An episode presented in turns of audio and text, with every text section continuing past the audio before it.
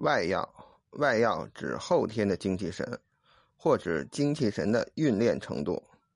炼精化气阶段，初步的运练即为外药。运练完成真机生时，则称内药。内外药凝合进入炼气化神阶段，称为大药。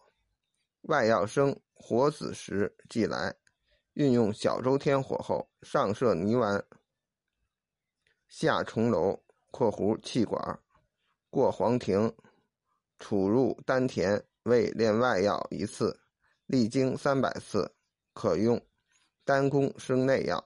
届时运炼元神，内观定势，使。积蓄的外药（括弧元气）在下丹田交构，产生更为精纯的内药。